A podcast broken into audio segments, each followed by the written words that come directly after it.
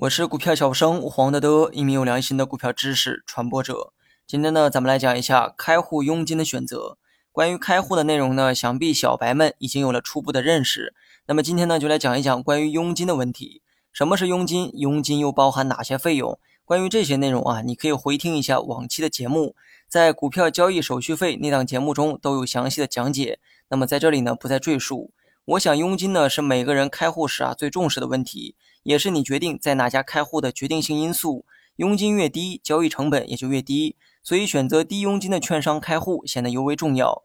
新手呢可能对佣金啊有一个误解哈，认为不同的证券公司佣金的高低呢也不同。事实呢的确如此，但这种不同呢并非成本限制啊带来的不同。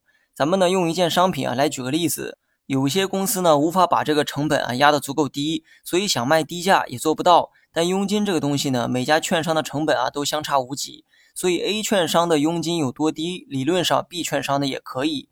有些券商呢佣金会比较高，只是因为不想割舍太多利润罢了。那么佣金多低才算低呢？刚入市的新手没有任何概念，应该如何去比较？对此啊，可以参考一下万二点五这个标准。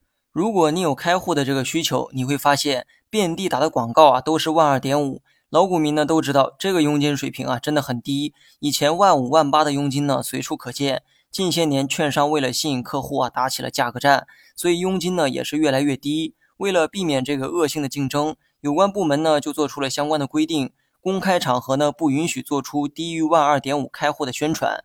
所以啊万二点五呢就成了一个标准。如果你的佣金高于万二点五，多出的这部分呢就属于智商税。你可以找券商工作人员啊讨价还价，要求他们降低佣金。如果协商无果，你大不了换一家再开户。另外呢，万二点五啊也并非最低水平。虽然有规定哈，公开场合呢不允许做出低于万二点五的宣传，但是不代表私下不可以。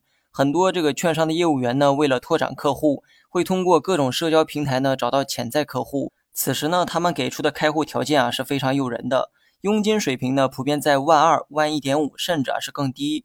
所以呢，你如果非常在意交易成本，你呢不妨找这个券商啊砍砍价，能省的钱呢没必要给别人多冲业绩。好了，本期节目就到这里，详细内容你也可以在节目下方查看文字稿件。